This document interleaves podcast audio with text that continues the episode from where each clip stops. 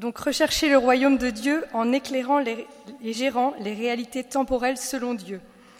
Ces réalités temporelles, dans notre mariage et dès le début, il a fallu y faire face, comme dans chaque foyer qui se fonde. Les débuts de notre mariage commencèrent un peu sur les chapeaux de roue. Pascal venait d'être licencié deux mois avant nos noces. Il était alors horloger, mais cet artisanat n'étant plus rentable, son oncle ne pouvait plus le garder. De mon côté, après avoir interrompu mes études d'infirmière pendant une année, j'avais pris la décision, avec son soutien, de les reprendre, ce qui voulait dire on se marie, mais il n'y a plus qu'un seul salaire. Enfin, en fait, il n'y a plus du tout de salaire même, parce qu'elle était licenciée.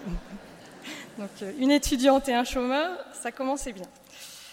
Mais la Providence veillait, et elle veille encore. Aussi, le jour où Pascal achevait son contrat, un vendredi, un ami de son oncle passe à l'atelier. Il était dans l'ennui car il avait besoin en urgence d'un homme pour creuser des caveaux dans les cimetières. Son salarié venait de se faire suspendre son permis de conduire. Bah, ni une ni deux, euh, Pascal, euh, moi je suis là, je suis ton homme, je prends, de toute façon je suis au chômage ce soir et je me marie dans deux mois. Donc euh, je prends.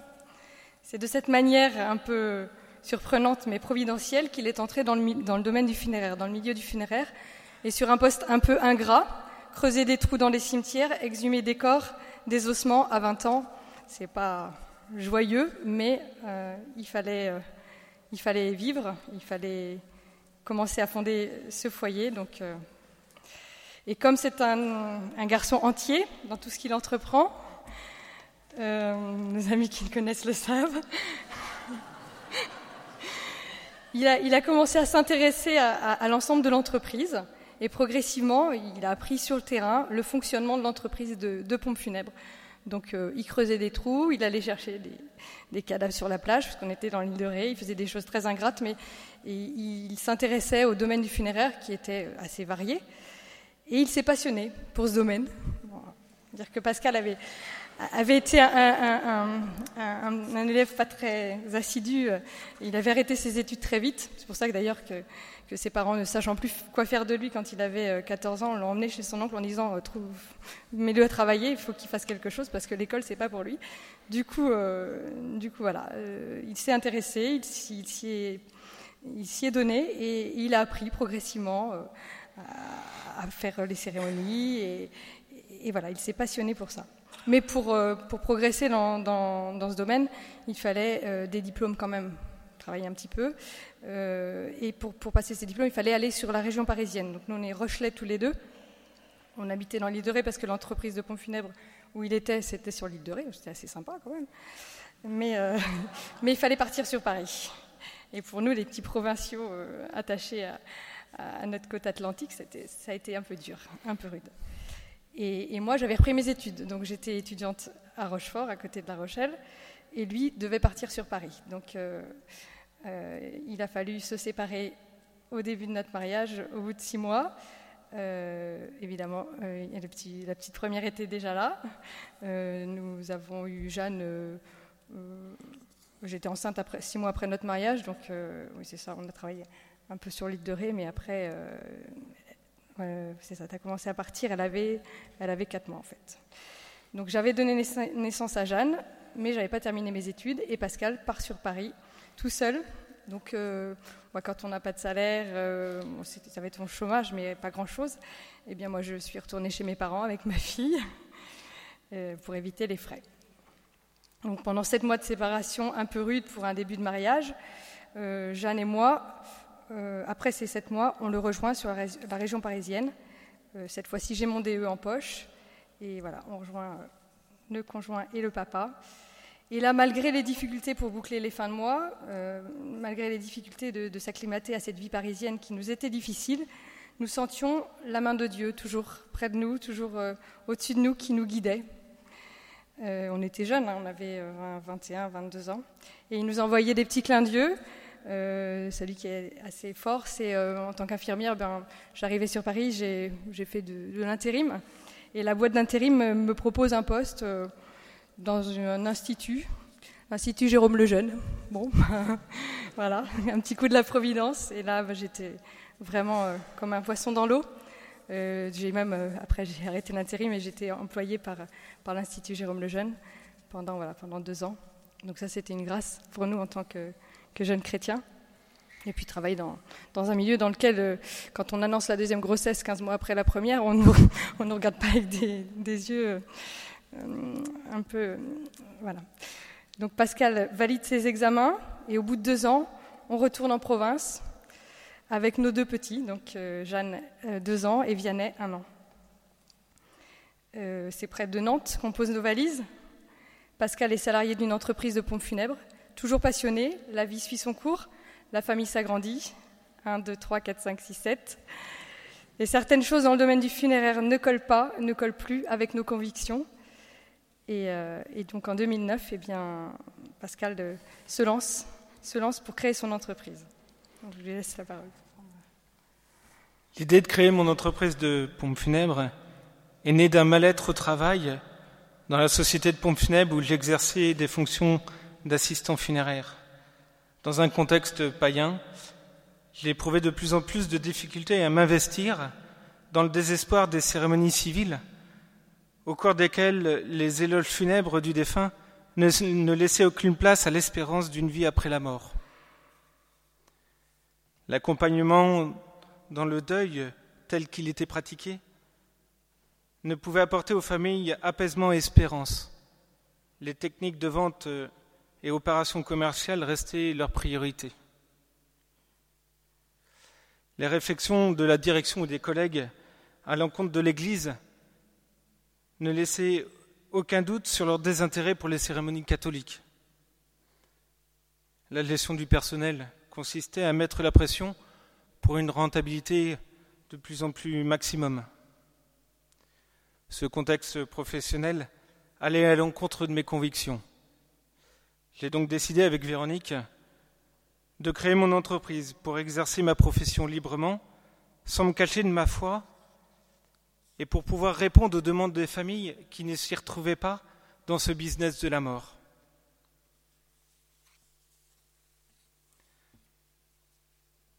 En adéquation avec euh, nos commissions, nous avons euh, choisi de donner le nom de Pompe funèbre de la miséricorde à notre entreprise.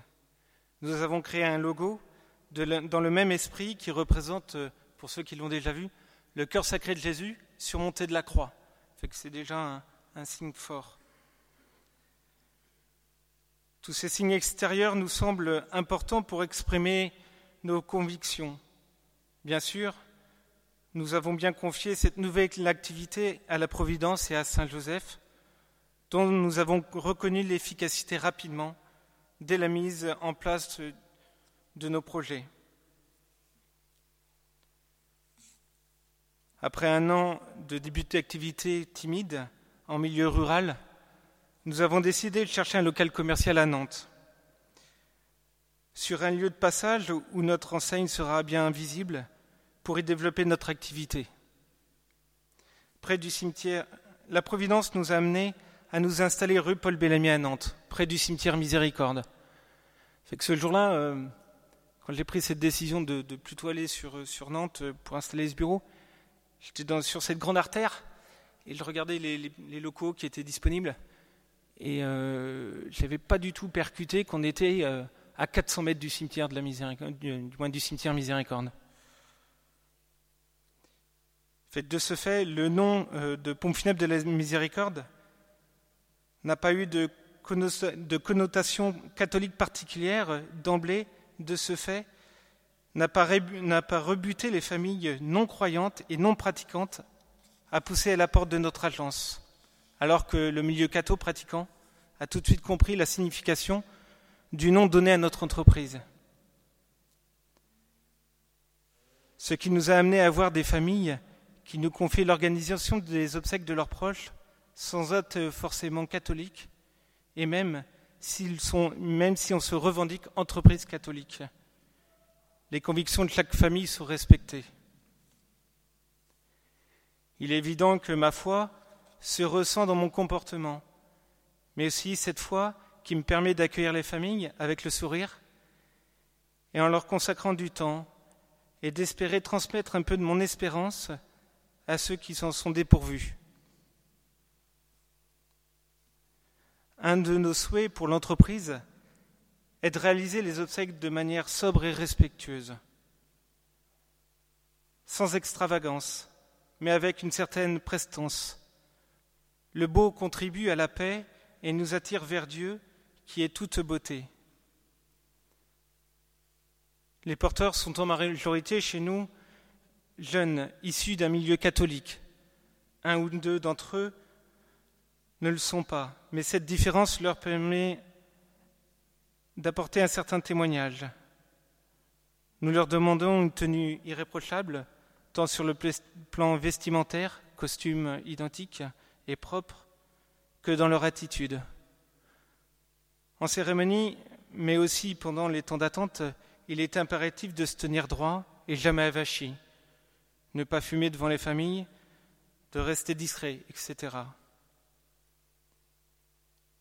Afin de ne pas cacher notre foi, nous avons imposé un certain protocole dans les cérémonies religieuses. Au moment où le prêtre accueille et bénit le cercueil, le personnel se signe. Après le dépôt du cercueil, dans le cœur, le personnel s'incline vers le cercueil, puis vers l'autel, éventuellement une géniflexion. En sachant que tous ces protocoles n'existent pas forcément dans les autres entreprises de pompes funèbres, et bien au contraire, on impose même une neutralité vis-à-vis de la foi. Hein, moi, j'ai eu la plupart de mes employeurs, on n'avait pas du tout le droit de montrer notre foi et entre autres de se signer, même pendant la bénédiction. Cette attitude euh, dans le déroulement des cérémonies me permet de témoigner ma foi profonde et de tenter de la transmettre aux familles. Alors ça, on est sûr que ça a vraiment un impact au niveau euh, du témoignage, puisque régulièrement, on a un retour soit des, familles elles-mêmes, soit des personnes qui pouvaient être effectivement à, nos cérémonies, euh, qui sont assez surprises, effectivement, que le personnel de l'entreprise de pompes funèbres ben, puisse s'investir entre autres par la prière. Euh, dernièrement, encore la semaine dernière, euh, une dame effectivement nous a fait la réflexion puisque on chantait le Salve Regina en même temps que la famille et que l'assemblée, fait qu'ils ont été assez surpris de cette attitude. L'autre témoignage que nous apportons aux familles est de faire célébrer une messe pour leurs défunts quelques semaines après les obsèques. Nous sommes parfois surpris par la réaction de certaines familles éloignées de l'Église qui nous demandent le jour et l'heure de la messe afin d'y participer ou de s'y associer. Au tout début, les familles sont informées de cette messe au moment où nous envoyons notre facture avec le courrier qui, l'accompagne. Et de temps en temps, je me dis, bon, comment va réagir telle et telle et telle famille euh, à cette intention? Et bah, comme je viens de vous le dire, euh, on est assez surpris. Certaines rappellent en disant, c'est quel jour, quelle heure, on veut y être. Au cours de la prière euh, familiale avec les enfants, nous n'oublions pas l'âme des défunts, l'entreprise et les salariés. Pour ma part, euh, je ne suis pas un grand missionnaire. Ayant beaucoup de difficultés à m'investir au service de la paroisse par la préparation baptême, mariage, etc., j'ai fait le choix d'exercer ce métier avec mes convictions et de témoigner de cette manière auprès des familles que nous accompagnons.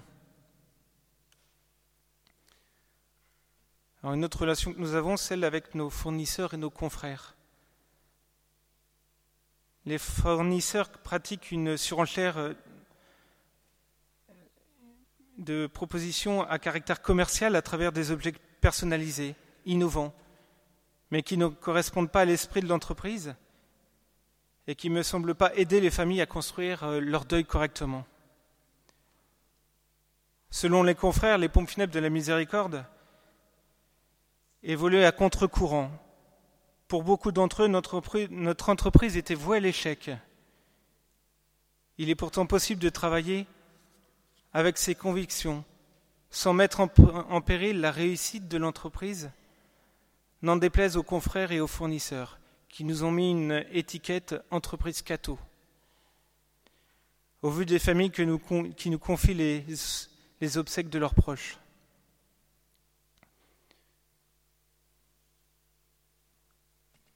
Nous avons aussi des contacts fréquents avec des administrations comme les mairies, où le personnel connaît nos convictions et le nombre de fois que nous avons, en s'interrogeant sur notre organisation pour concilier vie professionnelle et vie familiale avec cinq enfants, mais dans des échanges cordiaux.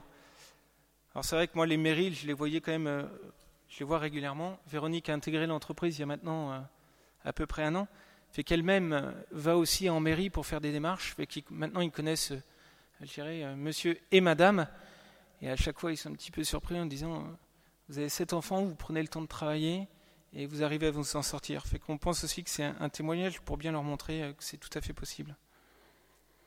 Notre relation avec nos salariés. Nous essayons d'avoir une gestion de nos salariés la plus juste possible, en mettant en avant leurs qualités, en les accompagnant dans leurs projets professionnels, avec le désir de leur transmettre l'amour du travail bien fait et le respect de leur choix de vie. Alors la gestion du personnel aujourd'hui, c'est pas évident. Hein. Je pense que tout le monde le sait pour différentes raisons. On a effectivement une, petite expérience euh, qui, est assez récente, qui date d'à peu près de deux mois. On a notre comptable qui a dû euh, nous quitter pour un autre emploi. On a fait un recrutement. On avait trouvé une personne qui nous convenait tout à fait sur le profil.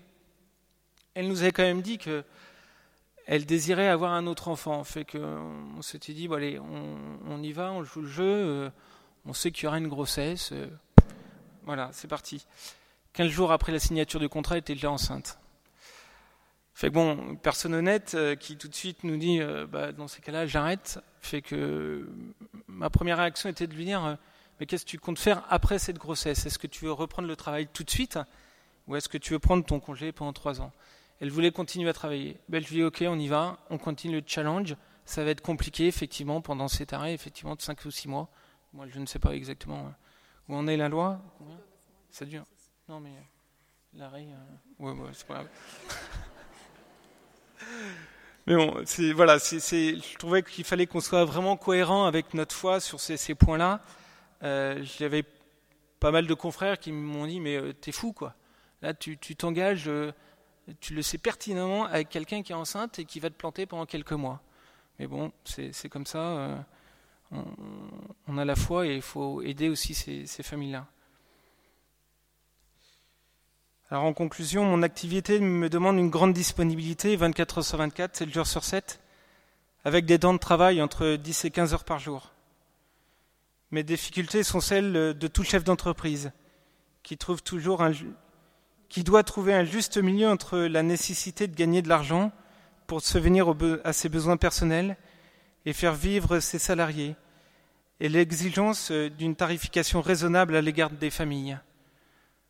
Alors, c'est vrai que moi je pars du principe que c'est sûr on n'est pas bénévole quoi. Et puis je travaille pas pour la gloire. Et il me semble que c'est pas un péché de gagner de l'argent. Voilà. C'est euh, ce tabou. Euh, je pense qu'il faut arrêter un petit peu.